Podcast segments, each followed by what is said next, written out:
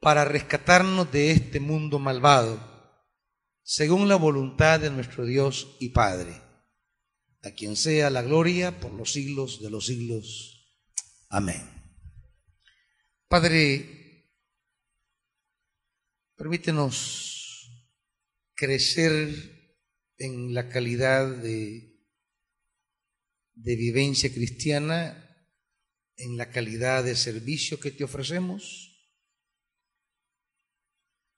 y en la calidad de la convivencia entre hermanos y hermanas. Ayúdanos con esta escritura a crecer, a ser desafiados. En el nombre de Jesús. Amén. Siéntense, amados. La carta a los Gálatas es un escrito tan apasionado del apóstol Pablo. De esas cartas donde él revela su naturaleza, donde él revela la manera como él concibe la fe, el servicio, el evangelio, la iglesia. Esas cartas tan personales, donde no anda haciendo arreglos, ni diplomacias, sino que, que abre su corazón y comienza a soltar lo que Él es, lo que Él piensa, cómo Él mira las cosas. Una carta que revela mucho la esencia de Él como persona, esa explosividad.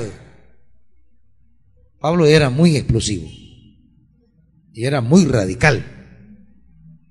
Tenía un carácter iracundo, diríamos, muy, eh, muy fuerte el carácter de Pablo. No, no crean que, que era una persona tranquilita. Tanto que en el capítulo 3, versículo 1, les va a decir Gálatas estúpidos. Es la traducción literal. De hecho, la versión popular así traduce, Gálatas estúpidos.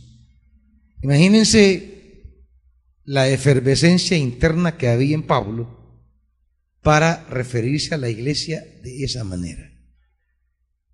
Tiene esa doble eh, sensación de llamarles hijos, de llamarles hermanos, y de llamarles estúpidos.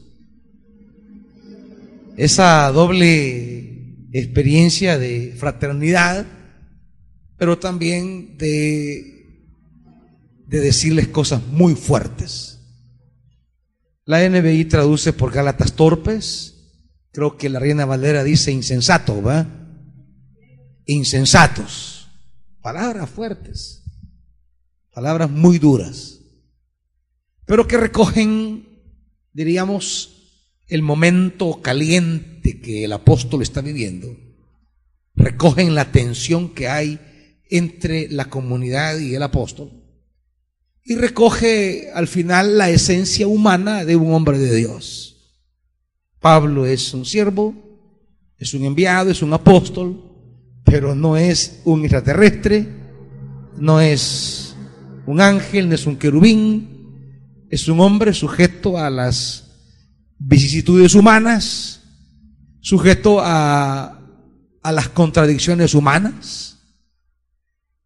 Y, la carta de los Gálatas es una de esas cartas donde revela esa, esa humanidad que a veces nosotros olvidamos. Esa humanidad que a veces la iglesia misma olvida. Sobre todo cuando tiene que ver con los hombres del pasado cuando hablamos de los siervos de Dios del pasado.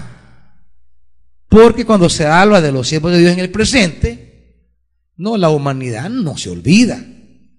Es más, es la fuente constante de críticas, la humanidad del líder. Por eso, Gálatas se escribe en esa efusividad porque le están criticando su humanidad. Segunda Corintios y la carta a los Gálatas son las cartas donde se revela la manera en que la iglesia se ha desencantado de Pablo. ¿Me entienden? Cuando, cuando ven su humanidad. Y ante ese decantamiento, que son las dos, las dos posturas inadecuadas que surgen en las iglesias, la divinización y la satanización. La divinación es cuando una persona cree que su pastor es casi Dios. Lo, lo eleva en un pedestal. Ay, se cayó del pedestal que yo lo tenía. Sí, pero ¿y quién lo manda a poner al siervo en un pedestal? ¿Verdad? Debe haber respeto, pero el respeto tiene otras fuentes. El respeto no es porque esté en un pedestal. El respeto es por la investidura que Dios le ha entregado. Y eso no tiene que ver con su persona ni su humanidad, es su autoridad. Hay una autoridad que le es dada independiente de su lado humano, que dicho sea de paso es su lado flaco, como todos los seres humanos. ¿Verdad? Entonces, el síndrome de Listra a veces afecta a los hermanitos. Y el síndrome de Listra tiene un doble componente. Parto de la experiencia de Pablo en Listra. Cuando él llega a predicar, suelta la palabra, ve un hombre cojo, ve que el hombre tiene fe de ser sanado y le dice, levántate en el nombre de Jesús. El cojo se levantó y la gente del pueblo quiere darle culto a Pablo. Semidioses han bajado a la tierra. Dioses entre nosotros, dice. Y le llamaban a Bernabé Zeus, Júpiter, y a Pablo le llamaban Hermes, ¿verdad? Porque era el que llevaba la palabra. Y entonces quieren, quieren darle culto a Bernabé y a Saulo ante, ante la idea que están ante la divinidad. Seres divinos. Y una de las cosas que más ha afectado la relación sana entre un pastor y la iglesia es creer que el pastor es una especie de divinidad. Y a veces la iglesia alimenta esa idea y el pastor eh, potencia esa idea. Porque se da un entendimiento en que como que entre más divino sea el pastor, más respeto merece. Entre, entre más santo parezca, más respeto merece. Y si revela alguna faceta humana, su lado flaco, la iglesia dice, Ay, ¿cómo voy a respetar a ese hombre? ¿Cómo que el respeto está fundamentado en alguna cualidad del pastor? El respeto como lo veremos en la carta a los Gálatas, no tiene que ver sobre cómo es Pablo, tiene que ver sobre la investidura, la autoridad que Dios le ha delegado a Pablo, independiente de esas facetas de Pablo donde le llama estúpidos. Independiente de esas facetas donde, donde Pablo le llama con expresiones bien fuertes. Y que aunque les diga así, pues, y revele su humanidad, no significa que la iglesia eh, deba tenerlo de menos. La divinidad o la divinización del pastor es a veces la condición que muchas iglesias le piden al pastor para respetarlo.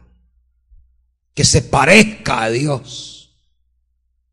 Que esté eh, que tenga un gran parecido con Jesucristo, porque en esa medida que Él represente ese alcance ideal de vida, lo vamos a respetar. Eso, eso, ese es un síndrome equivocado de Listra. Pablo, ante eso, les dice, hey, no hagan eso. Vamos al pasaje para que lo veamos mejor en detalle, porque así ustedes lo llevan apuntadito. Hechos capítulo 13.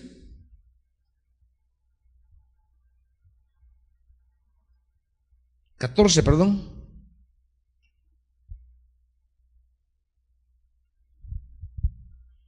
Primero, el tema de la divinización del mensajero. Y en esa medida que él represente ese, ese ideal divino, pues le rendimos respeto. Ya en el 14, 14, 11, ¿qué es lo que la gente comienza a gritar? 14, 11, 14, 11. Los dioses han tomado primer error. Primer error. Creer que el pastor es un Dios en forma humana. No digo que ustedes piensen eso acerca de mí. No, no. Que ustedes en su mente crean que el pastor, para ser respetado, tenga que ser casi un Dios en forma humana. De eso estoy hablando. Primer error. Ahí no está basado su respeto hacia el pastor. ¿Qué responde Pablo? versículo 16, no, 14.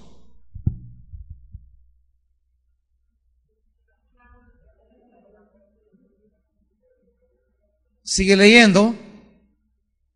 El 15. Señores, ¿por qué hacen esto? Nosotros también somos hombres mortales como ustedes. ¿Va? ¿Normal? ¿Como quién es el pastor? Como ustedes. ¿Y cómo es usted? Envidioso, rencoroso, chambroso. ¿Cómo más usted? Ah, pues así soy yo también.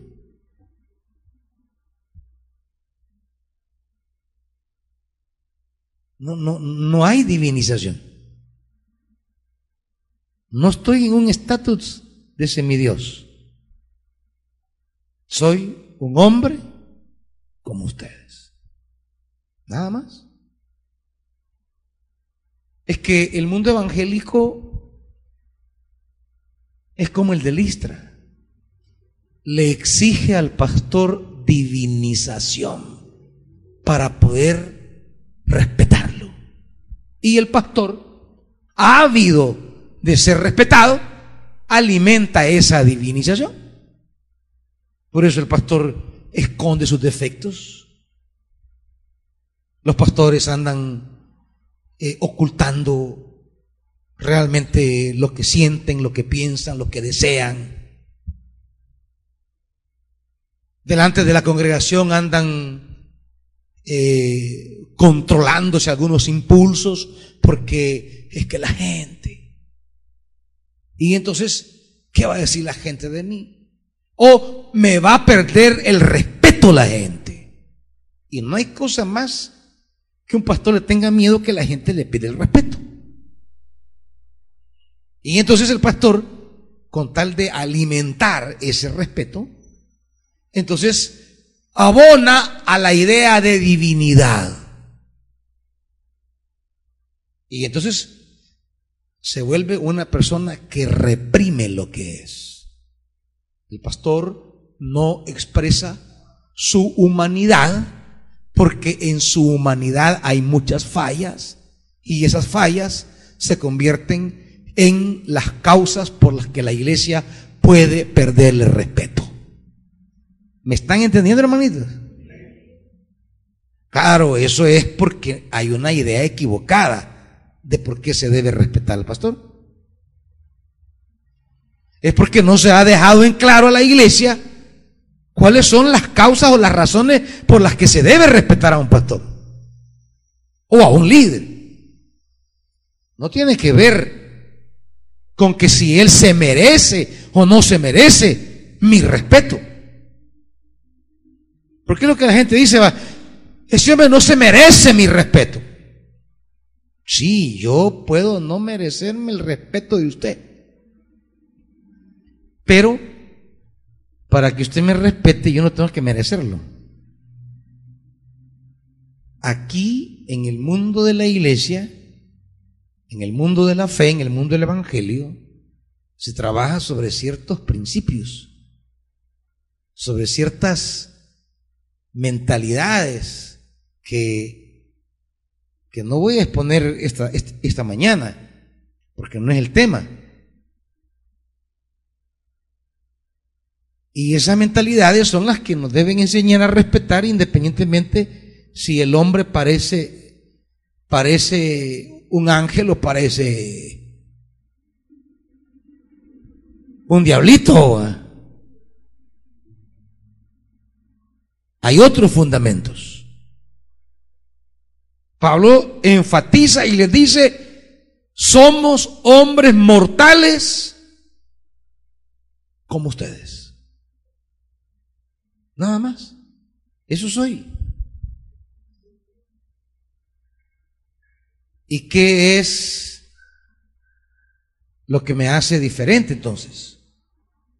Pablo dice, las buenas nuevas que les anunciamos es que dejen estas cosas sin valor. ¿Y qué? Estas cosas sin valor y se vuelvan al Dios viviente que hizo el cielo, la tierra, el mar y todo lo que en ellos hay. Y él comienza a anunciarles el Evangelio. ¿Qué le está diciendo Pablo? Somos hombres mortales como usted. La única diferencia es que predicamos al Dios creador del cielo y de la tierra el Dios viviente, lo que estamos haciendo es predicarle. Somos mensajeros del Evangelio, más nada. Mensajeros.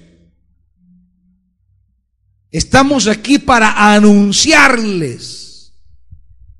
La diferencia entonces no tiene que ver que yo sea diferente a usted. La diferencia es la tarea que Dios me ha encomendado. Es toda la diferencia. Toda la diferencia es que Dios me ha encomendado un mensaje para ustedes. Y entonces, el respeto no es por lo que soy, sino por la tarea que Dios me ha encomendado. Es Dios quien tomó a ese mortal, igual que todos, y le encomendó una tarea, una misión. Y nos entregó una responsabilidad y una autoridad. Y para poder llevar adelante la obra, para poder ejercer el ministerio, me entregó una autoridad. Y es esa autoridad la que el pueblo debe respetar. Ese es el camino de Moisés desde el arranque. ¿Y a este por qué? ¿Y este por qué? Hacia Moisés no había ningún respeto. Es más, humanamente lo consideraban que no era el digno ni el elegido para sacarlos de Egipto porque él Jamás había vivido un día como, como hebreo esclavo. Ni un solo día en su vida. Y ahora aparece que hoy es el libertador.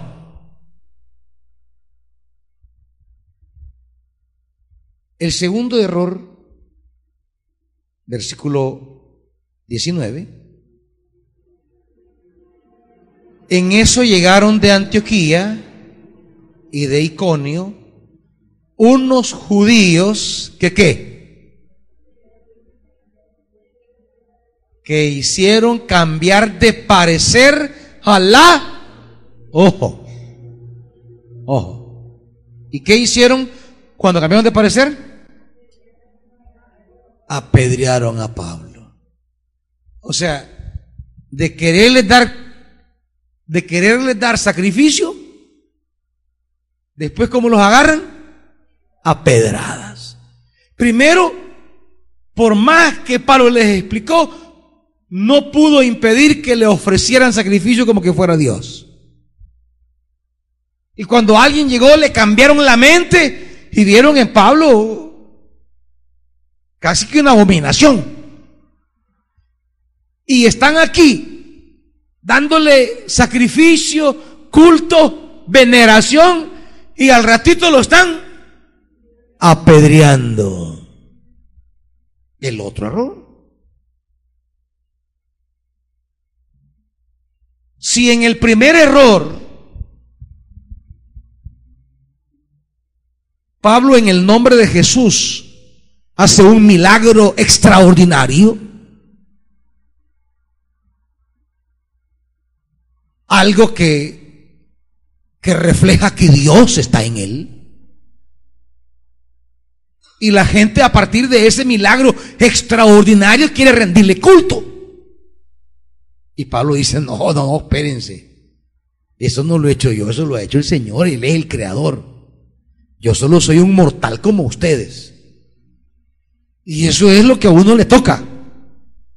Dejarle bien en claro a todos ustedes que todo lo que pasa es por el Señor, no es por mí. Que solo somos mensajeros. Que solo vamos en su nombre, nada más. Que nuestra preocupación nada más es mantenernos fieles al llamado. Esa es mi preocupación nada más. Que nadie me mueva de lo que Él me ha entregado. Estar firme allí. Por lo demás, el resto no lo hago yo, solo soy el instrumento. No puedo robarle la gloria a Dios, jamás. Y eso se los he insistido siempre.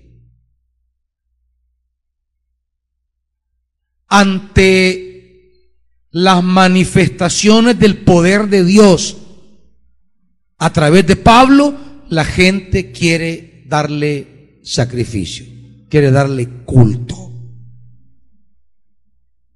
Todas las cosas gloriosas que Dios ha hecho a través mío no tienen nada que ver conmigo.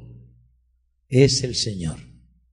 Yo solo procuro estar allí, nada más. Ir donde Él me diga, hacer lo que le diga, pero quien hace las cosas es el Señor. Pero está el otro lado. Y el otro lado no tiene que ver con manifestaciones divinas. Ya no tiene que ver con que, con que se manifiesta Dios y pensamos que el pastor es un semidios. Eso le pasa a muchas iglesias. Muchas iglesias. Y a muchos pastores.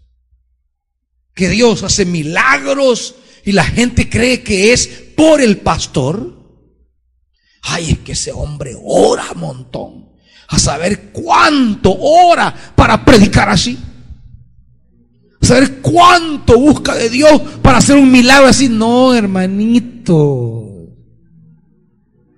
No sean de esos bobitos ustedes. Pensando que un pastor o un líder hace cosas extraordinarias porque es un hombre casi divino. No, hermanitos. Y todo pastor que esté diciendo que todas esas cosas pasan, porque él ora 10 horas, es pajero. No le hagan caso, es pajero. Las cosas no ocurren por nosotros, ocurren por él.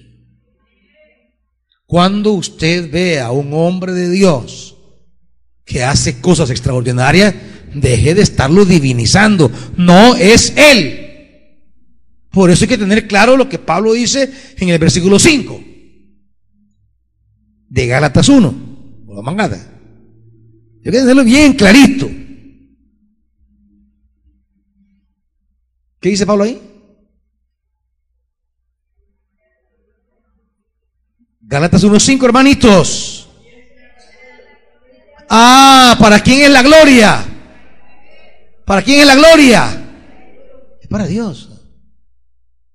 Cuando hay un milagro no es porque el hermano obra. Pues a veces así creemos, pa. El hermano fue a orar y sanó a la hermana. Y este siervo, siervo, ¿y usted cuánto ora? No, si no ora nada. Los milagros son de la gracia, es un don. Usted tiene los dones. Y el don solo se pone a ejercitarlo, nada más. Pero cuando estamos ante algo extraordinario, sobrenatural, milagroso, siempre pensamos que es la persona, el hermano, la hermana, el pastor o el líder. No, hermanitos. No. Es Dios. A Él sea la gloria por los siglos de los siglos, a nadie más. pudimos haber por nuestra mano hecho cosas grandiosas y por nuestra palabra desatar procesos divinos tremendos. Pero, pero, pero no somos nosotros. Es el Señor y su palabra. No merecemos nosotros la gloria. Pero de repente, también hay otro problema. La gente que envenena la mente. Otro problema. Llegaron unos, dice, y le trabajaron la cabeza a los de Listra. ¿Y ustedes qué están haciendo? ¿Y por qué honran a ese hombre? ¿Qué es lo que se debe hacer realmente con un siervo? Como líder, honrarlo. Y honrarlo tiene muchas facetas y cualidades que tampoco las voy a explicar porque no es el tema hoy. ¿Qué es lo que se pide a un padre? Honrarlo. Y su padre no es perfecto. Su mamá no es perfecta. Usted no la va a honrar porque su mamá sea diosa. Su papá sea un diosesío. No. La honra a los padres es por la tarea que el papá les encomendó. Perdón, que Dios les encomendó al papá. Dios le entregó a los padres una tarea muy particular y especial, razón por la cual usted debe honrarlos. No porque sean perfectos. Porque esto pasa también. Los hijos se sienten en la libertad de ir al papá porque no lo consideran tan perfecto. Porque a medida van creciendo, quizás cuando estaban chiquitos, va, mi papá perfecto, es el hombre, mi mamá es perfecta, es la mujer más, y, y toda la perfección del mundo. Pero cuando van creciendo, y ya van sabiendo cosas y van viendo comportamientos de los papás, se van dando cuenta de, de que papá no es Dios, mamá no es diosas. Es una mortal más. Y entonces se creen en el derecho de irrespetarlos. Medio chapucean el inglés y, la mamá no puede inglés, ya están burlando de la mamá creen que porque la mamá no habla inglés no, no, es tan valiosa como ellos. porque ya van adquiriendo ciertas habilidades y destrezas que no tienen los papás. Entonces ya como que no hay que respetarlos. O si ven alguna reacción que no parece ser la mejor, algún defecto, los hijos se sienten en el derecho de ir a respetar a los padres porque ellos no representan la perfección que deberían tener. Y más cuando llegan los charos, No le das caso a ese viejo, viejo, porque ya, ya no disfruta la vida. Tu mamá ya está pasada de moda, vos. Tú trates del siglo pasado. No entiende la modernidad, los nuevos tiempos. Y entonces le van lavando el cerebro y usted se siente en la libertad de respetar a sus padres. Así llegaron aquí. Y cuando les cambiaron la mentalidad, después de estarle dando sacrificios, ¿qué les dan? Pedradas. Y son las dos cosas. Usted descubre que su pastor no es tan Dios como creía. Ah, pues es el diablo y lo agarra a pedradas. O es ángel o demonio. No, no, entendemos que simplemente es humano. No es ni ángel ni demonio, es hombre. Normal. Dotado con tareas, vocaciones, y llamados y dones para presidir la grey y llevarla al desarrollo en Cristo. Pero eso es obra de la gracia. Tengo una responsabilidad y tengo una autoridad que me ha sido entregada. Ambas cosas. Entonces, una iglesia no tiene que ver a su pastor ni como Dios ni como diablo, ni como ángel ni como demonio. Verlo como lo que es. Un humano como ustedes a quien Dios le ha entregado una tarea,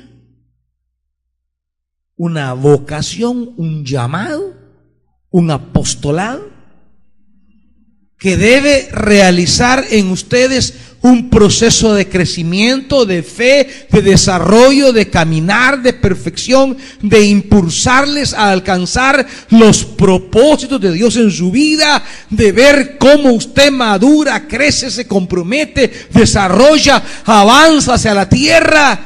Eso, más nada. Y que para que eso se desarrolle de manera efectiva, Hebreo dirá, atiendan, déjense guiar, déjense convencer, no endurezcan el corazón. Y Pablo dirá, debo contar con su obediencia para poder realizar entre ustedes lo que Dios me ha mandado hacer. Entonces, el respeto viene por otras razones. Tiene que ver con el llamado, con el propósito de Dios en su vida, con que se logre el objetivo de que de ser conducido, de ser llevado a la tierra. Que se logre el la meta divina de que usted salga de Egipto, cruce el desierto y entre a su tierra prometida. Eso, eso es todo. No hay más cosas. Y entonces, en esa tarea de guiar a Israel desde Egipto a la tierra, Dios no llamó a, a Aarón, nos llamó a María, no llamó a ningún anciano de Israel, llamó a Moisés y le dijo, vos.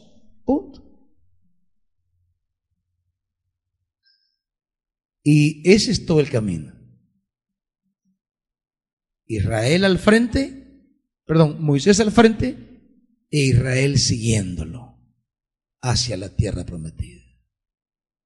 Y en ese camino habrá cosas de Moisés y cosas del proceso de llegar, de caminar, de avanzar que no le van a gustar a la gente. Y una de las cosas que siempre va a hacer la gente es rebelarse contra Moisés. Y eso traerá graves consecuencias para la gente que se revela y quiere regresar, que no lo respeta, que no lo sigue, que no le cree. Traerá graves consecuencias porque no por Moisés, sino por el diseño divino. A Moisés llamó, a Moisés llamó. Allá si le gustó a usted, si no le gustó, si le pareció, si era el ideal o no el... Eh, eh, pues ese ya es asunto de, de gustos, pero el tema es, llamó a Moisés para que lo dirigiera. Así como aquí, llamó a Pablo. Llamó a Pablo para que con la palabra del Evangelio proclamara, dice el versículo 4, ese es el mensaje de Pablo El mensaje de Pablo es Jesucristo dio su vida por nuestros pecados para rescatarnos de este mundo malvado. Ese es su ministerio. Ese es su trabajo. Esa es su labor. Eso es lo que él hizo desde el primer día que recibió el apostolado. Y de esa tarea no se apartó ni un tan solo día. Ni uno. Ahora, en este momento, cuando escribe la carta a los Gálatas, Pablo está viviendo un momento bien conflictivo. Porque, al igual que en Listra, llegaron a Galacia gente que le llegó a lavar la cabeza a la iglesia.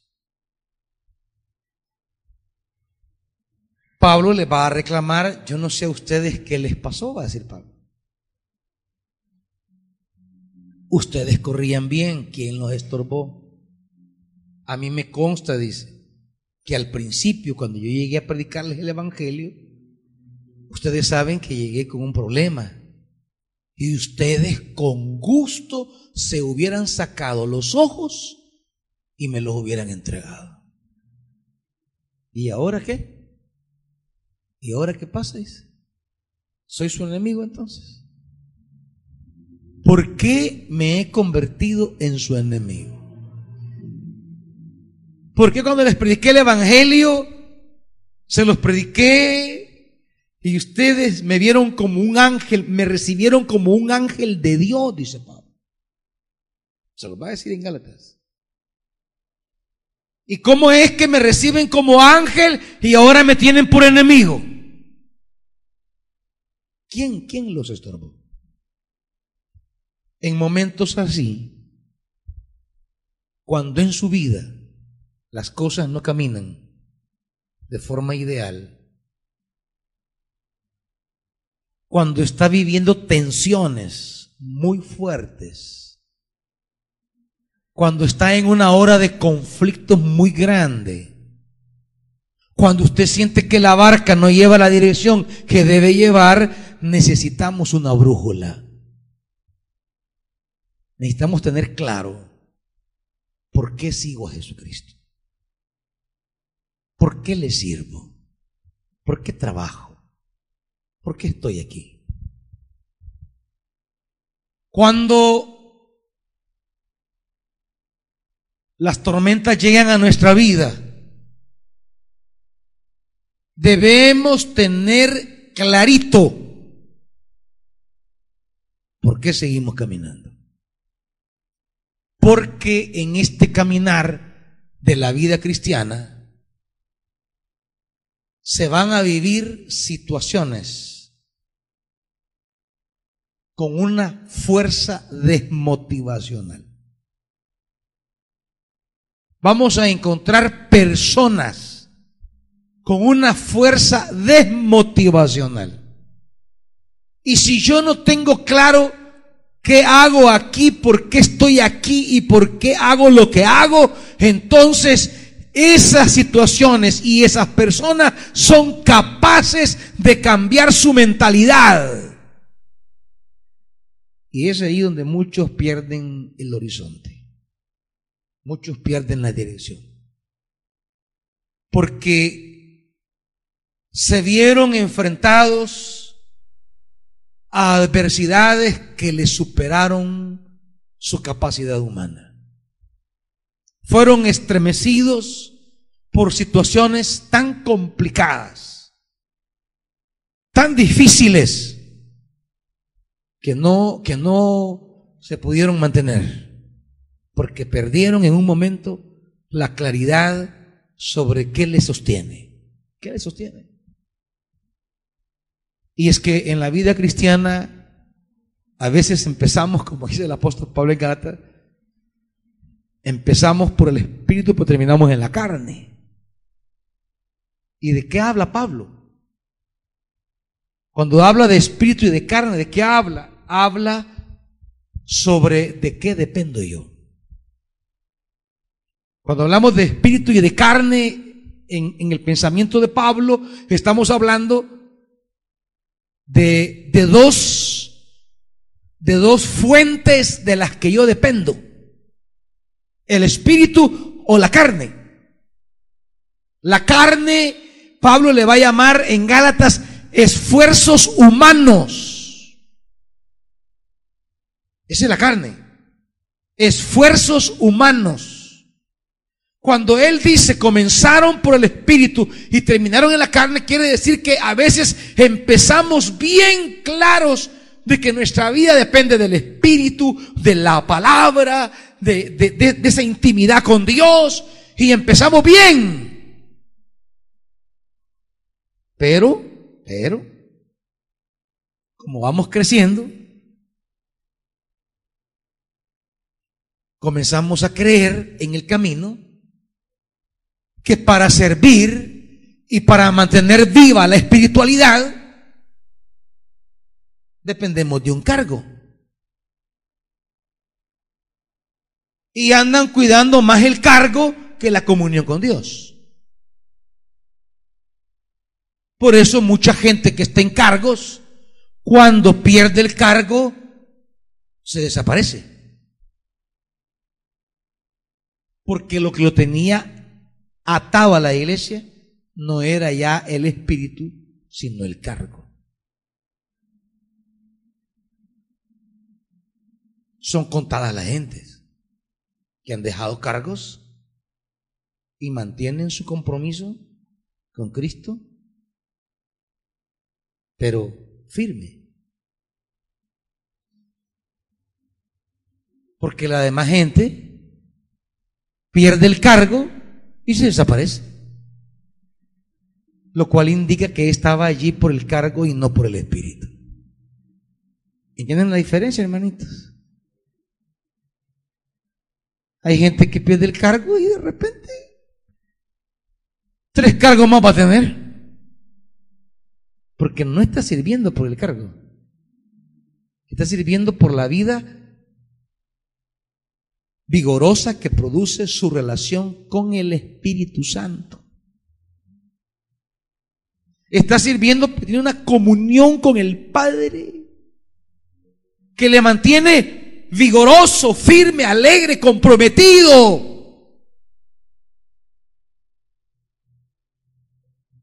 Muchos llegan a ocupar cargos en la iglesia por el Espíritu, pero en el camino se olvidaron del Espíritu. Y dependen de sí mismos, de su conocimiento, de su experiencia, de las amistades que tienen el ministerio, pero, pero ya no del Espíritu. Por eso hay gente que es movida y desaparece. ¿Me están entendiendo, hermanita? Y la raíz de eso es qué fundamentos tengo yo aquí adentro. ¿Por qué sirvo? ¿Por qué hago lo que hago? ¿Qué me mantiene de pie? ¿Qué me tiene comprometido en la obra? ¿Qué me tiene alegre sirviendo? Eso hay que definirlo ahora. Ese es el aporte de Pablo esta mañana. Pablo nos va a dejar claro qué es lo que a él lo tiene de pie. Qué es lo que él lo mantiene en su lugar. Y es el versículo 1 donde Pablo asienta el fundamento de su ministerio. Pablo, ¿qué? Apóstol. Pablo se ve a sí mismo como alguien en quien Dios ha decidido mediar su salvación a través del Evangelio y él deja en claro el origen y el final de su ministerio. Pablo apóstol. ¿Qué? No por investidura ni mediación humana, sino por Jesucristo y Dios Padre que lo levantó de entre los muertos. Para el apóstol Pablo, el fundamento inamovible de su apostolado se llama Jesucristo. Algunos podrán decir, también el mío. Ah, ah, lo vamos a ver, lo vamos a ver. Es que decir, Jesús es mi fundamento, no, eso hay que verlo. No hay que decir, hay que verlo. Para Pablo Jesucristo es el fundamento de su vida cristiana y de su ministerio. Y eso significa mucho.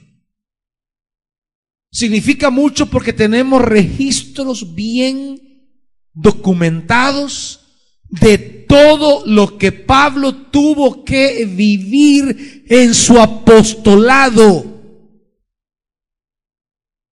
Y que si Jesús no fuera el fundamento de su apostolado, las cosas que vivió, la gente que le hizo daño, las tribulaciones a las que pasó, lo hubieran apartado del ministerio. Cuando Pablo dice, es por Jesucristo que estoy aquí. Pablo no está de hocicón como algunos. No, Pablo está hablando de su fundamentación ministerial. Pablo está está revelando el secreto de su espiritualidad y fidelidad. Jesucristo.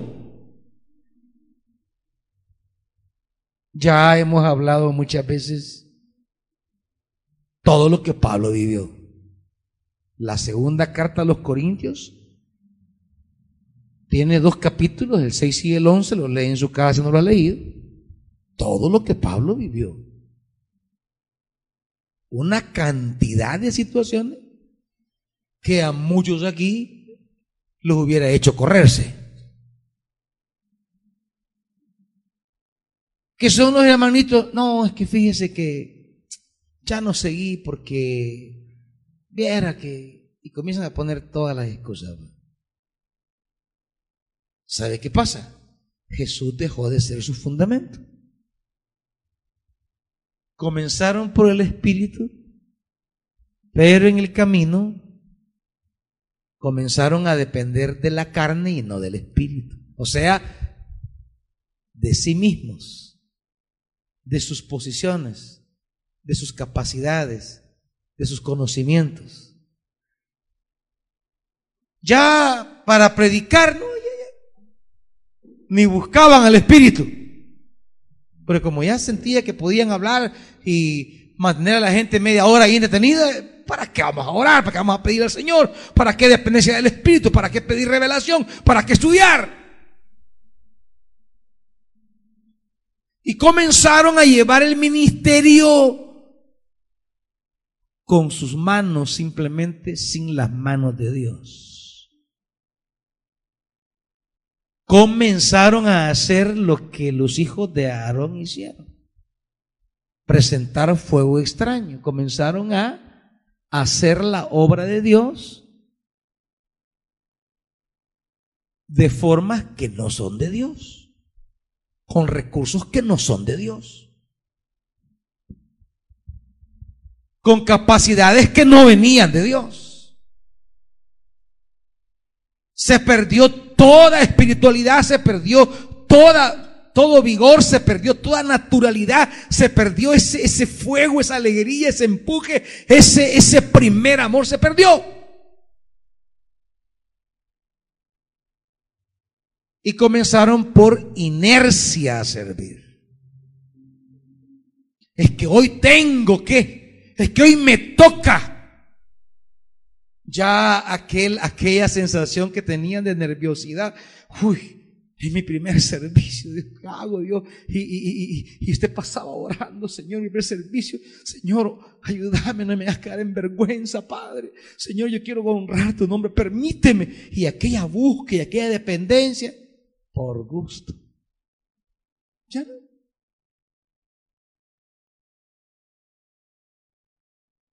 Aquella, aquella búsqueda gozosa, temblorosa, ya no. No existe. Se perdió. El temor y temblor de meterse al servicio ya no existe.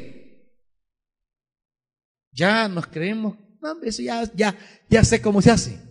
Eso ya me lo puedo. No, ya sé qué voy a decir. Cuando iba a dar el primer tema,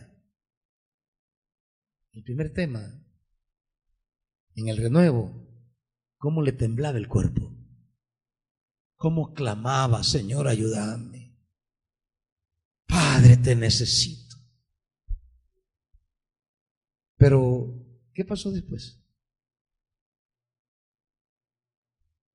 empezó por el Espíritu, pero en el camino, a raíz de hacerlo una y otra y otra vez, ya lo aprendió, sabe qué hacer, sabe qué decir.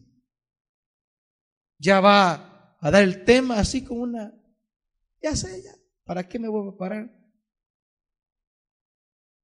Ya tengo las tres ideas que voy a decir. Ya sé los cuatro puntos del tema.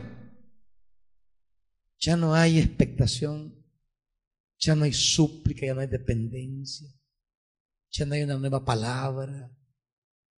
Lo mismo. La misma idea va repitiendo. El mismo formato. ¿Por qué?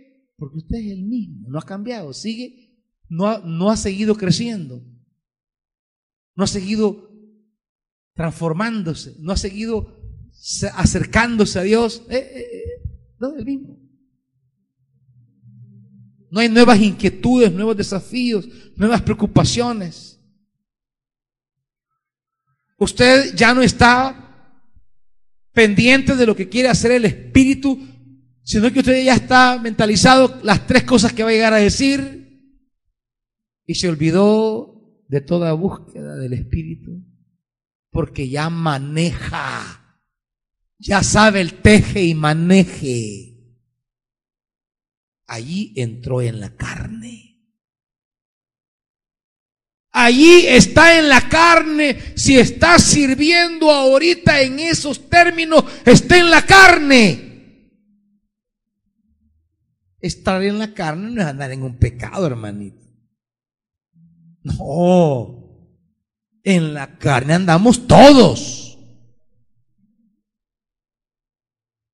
porque más de alguno anda en un su pecado. Más de alguno anda en una cosa que tiene que ver con la carne. No, pero en la carne, en la carne estamos hablando en el pensamiento paulino, cuando yo he dejado de depender del Espíritu y estoy dependiendo de mis posibilidades de mis capacidades, de mi experiencia, de mi conocimiento, de mis recursos, de la gente que está alrededor mío. Oh, los líderes que ya no dependen del Espíritu, sino que, que, que, que tienen ahí dos, tres, y que dependen de ellos. Están fritos. Que ya crearon ahí un sistemita de trabajo en cualquier ministerio que sea.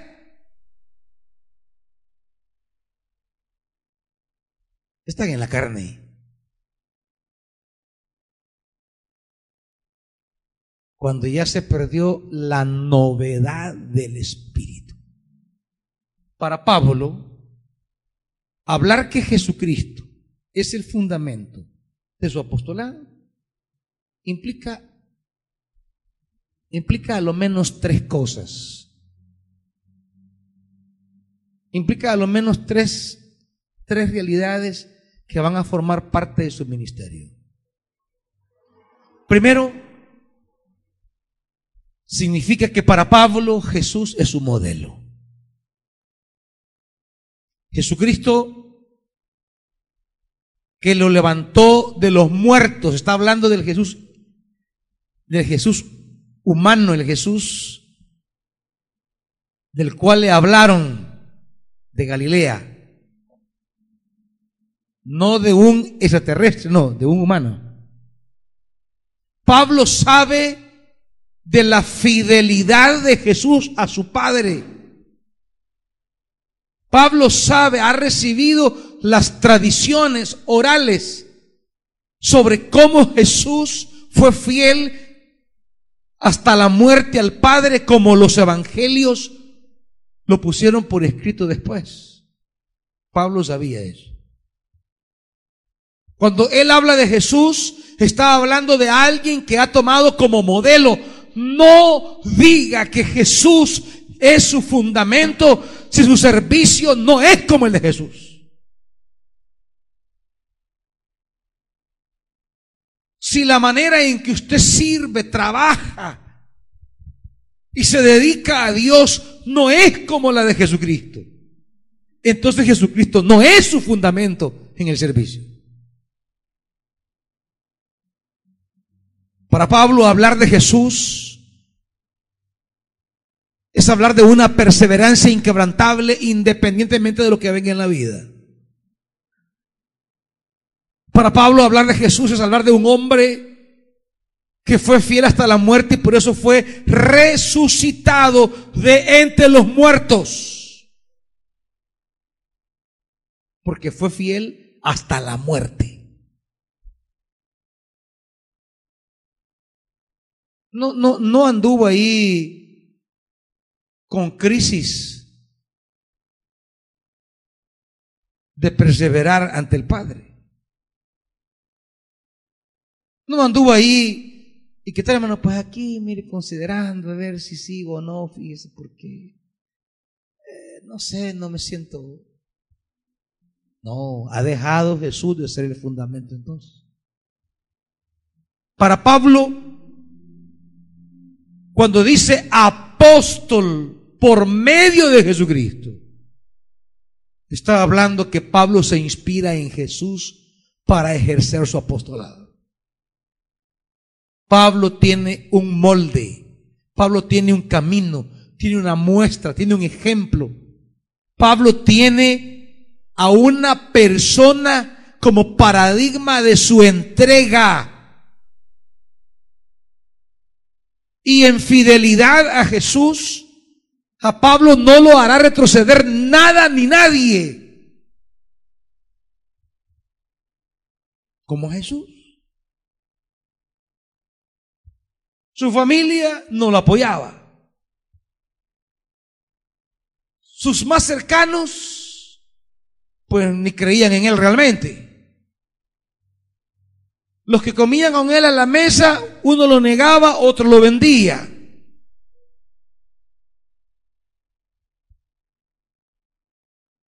Con la gente que servía, pues no era gente fiel. Pero Jesús nunca, nunca anduvo achorcholado pensando que iba a dejar el ministerio. ¿Y qué te pasó, Jesús? No, es que, es que este Pedro, vos vas a creer que sentado a la mesa me dice, maestro, yo voy con usted hasta la muerte. maestro, aquí estoy para meter pecho por usted. Yo le creí, fíjate. Y sabes, el ingrato cuando llegaron por mí, ni la cola le vi. Y ahí andan diciendo, no sé si es cierto, que le estaban preguntando, mira, y vos sos de seguidor de él. ¿De quién? De ese. ¿Y ese quién es? No, vos seguidores que vos igualito. No, no, no, no, yo ni lo conozco, no, no, yo no sé quién es. No, es que tenés el caminadito también de él y, las costumbritas de él. Ya les dije que no tengo nada que ver con ese hombre. Y también me han contado que aquel me fue a vender.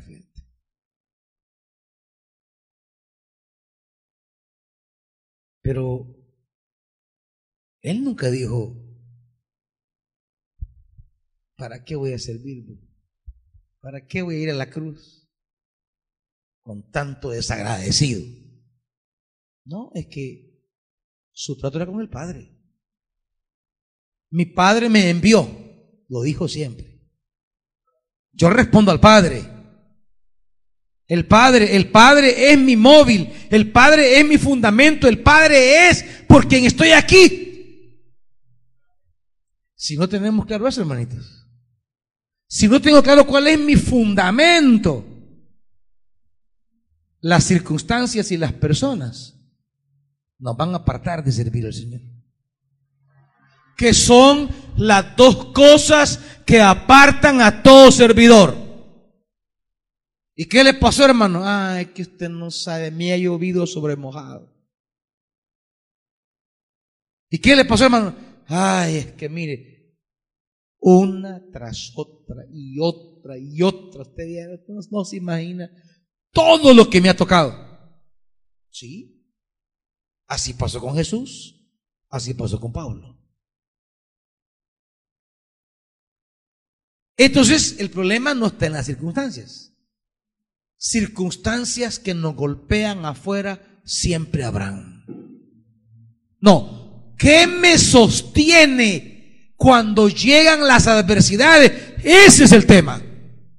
¿Dónde estoy parado a la hora que me estremecen los conflictos?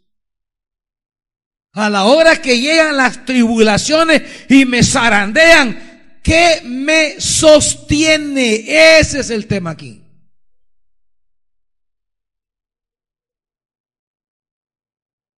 Circunstancias problemáticas nos van a llegar siempre a todos, hermanos. Y personas que nos causen problemas siempre habrán. Siempre. Hermanitos, aquí como decía Pablo, falsos hermanos.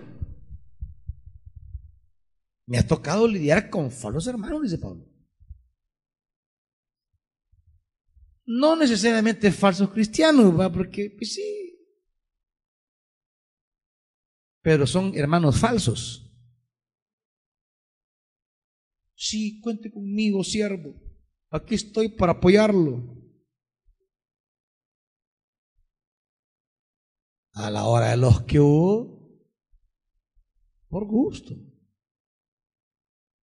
O le dicen a usted, hermanita, Dios me la bendiga, princesa cualquier cosa, márqueme. Y allá va usted de dunda a marcarle todo el día y le contesta.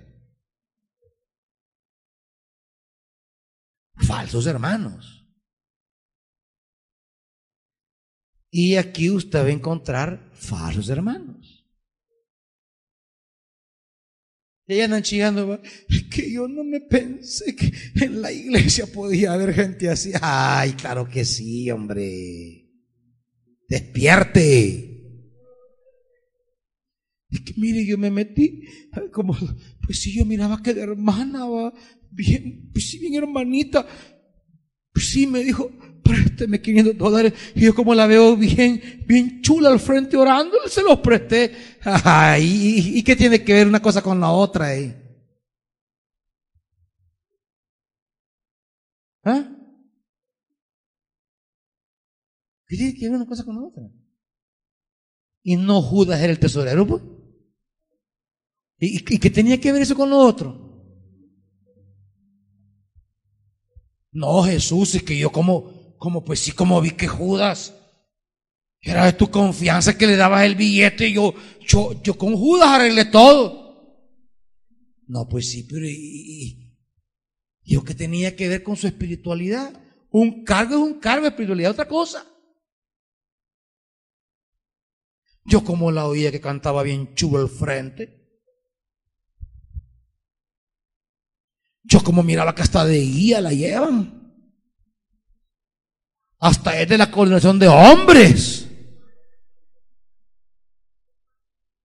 No, pues sí, sí puede ser de la coordinación.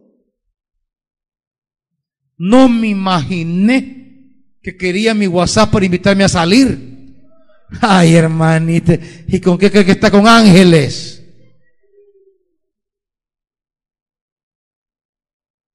Hay gente que entra a la iglesia creyendo que no va a encontrar gente falsa hermana. No, como no. Pero eso ya lo dice la Biblia. Por eso, antes de meterse a cosas, para eso tiene un pastor. Pregúntele. Porque usted tendrá aquí dos, tres, cuatro, cinco, siete años. Yo tengo 28 años y me pongo a todos estos en frijoles ya. ¿A quién la tomo en serio? ¿A quién? Me paró Bolambe. O sea, qué cosa así de verdad me dice atención y qué cosa es, es pura falta de atención, va. O sea, ya con 28 años de venir aquí uno ya, pues sí, pero no me vienen a preguntar, yo de metido no le voy a decir nada. No. Pastor, ¿y por qué no me dijo que ese hombre era así? ¿Y que me preguntó? Pues? Yo no le voy a decir nada. ¿Sabe por qué? Porque si yo voy de metido y le digo, mire hermanita, he visto que andan con Julano, mire, póngale que a esto, a esto y a esto. No, como andan toda atarantada, va. ¿Sabes qué me dijo el pastor de vos?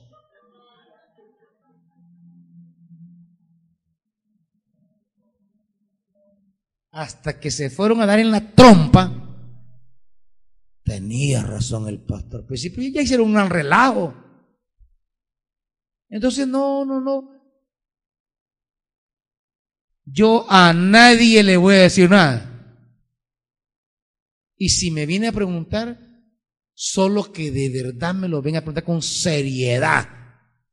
Y que va a tomar en serio la palabra. Si no, a perderme el tiempo bien, ni le voy a decir nada. Sí, hermana, es un gran hombre. Dele, dele.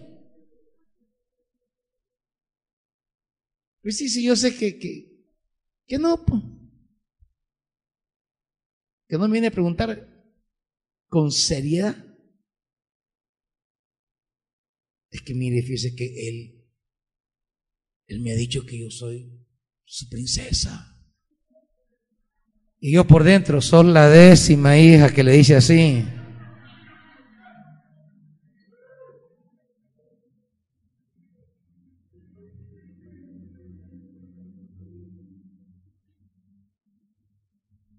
Y pues sí, como, como ustedes saben que gavilanes va.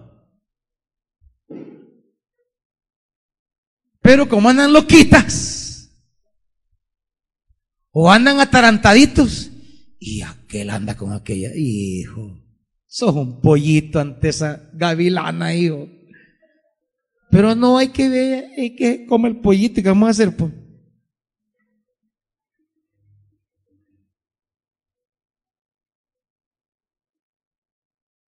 Ay, hijito.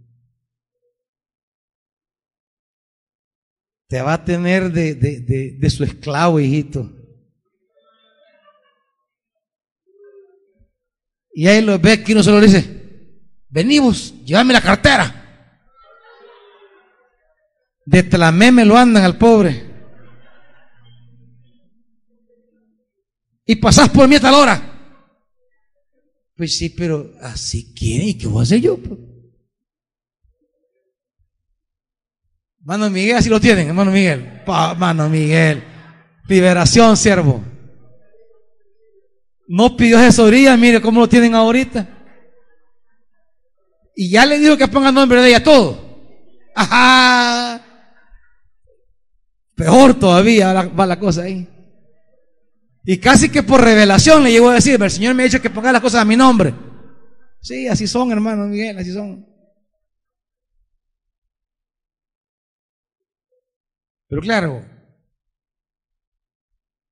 vamos a encontrar situaciones y personas que son las dos razones por las que usted deja de servir al Señor. Significa entonces que Jesucristo no tiene un significado real para nosotros.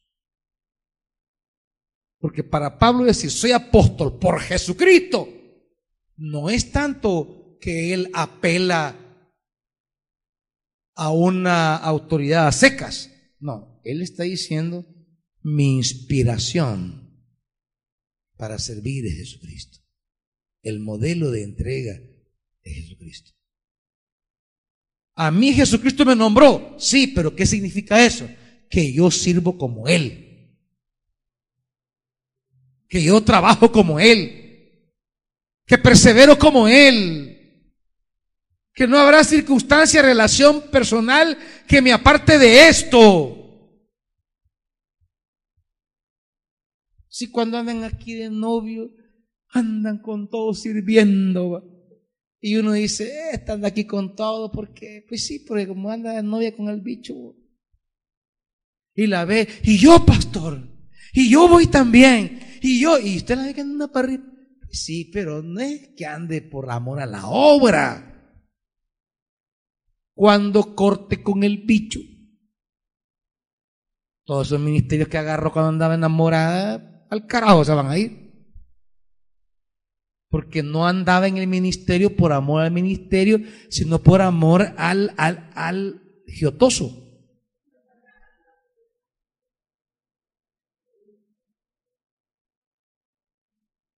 Igual las mujeres, los hombres.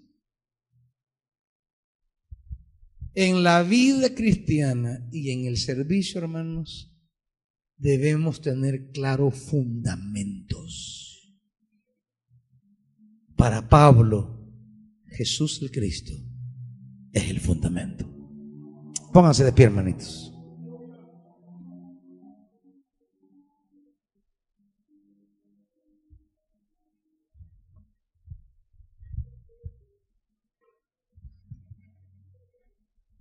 Padre,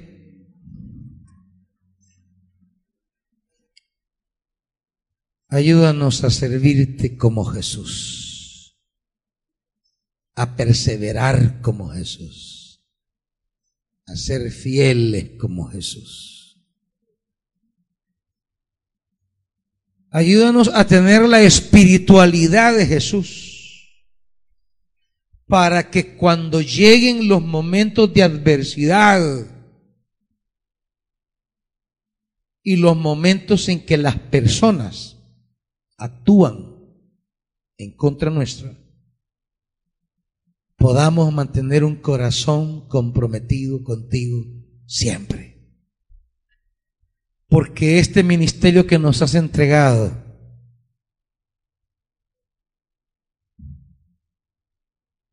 no es de los hombres, es tuyo. Y debo tomarlo con esa altura que merece.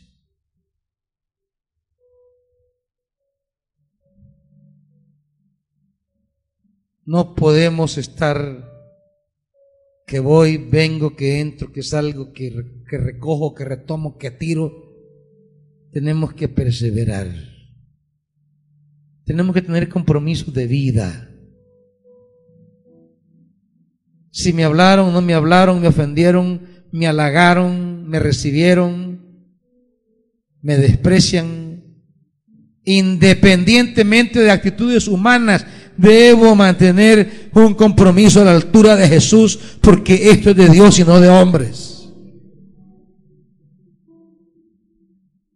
Ayúdanos a ver el reino y el trabajo del reino como Jesús y como Pablo.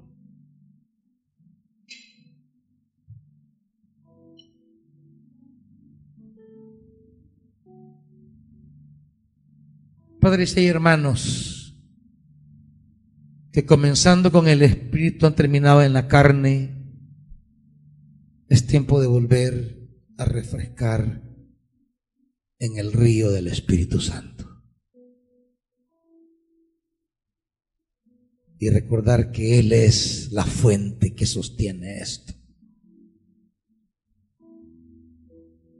Él es el pozo que alimenta el servicio la espiritualidad, la alegría, la dedicación, la excelencia, la novedad. Es el Espíritu, nada más. Padre, como levantaste a Jesús de entre los muertos, levántanos si alguno ha muerto espiritualmente.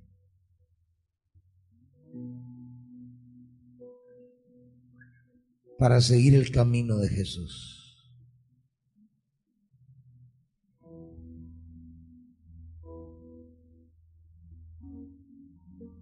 Circunstancias adversas han llegado a la vida de mis hermanos y hermanas pero deben perseverar. Como Jesús, como Pablo. Personas que les hagan la vida imposible, siempre habrá, como en Jesús y como en Pablo. Pero ninguna circunstancia, ningún adversario fue capaz de moverlos un centímetro del compromiso con el Evangelio. Espíritu de Dios danos esa espiritualidad. En el nombre de Jesús. Amén. Dios le bendiga, hermanitos. Salúdense.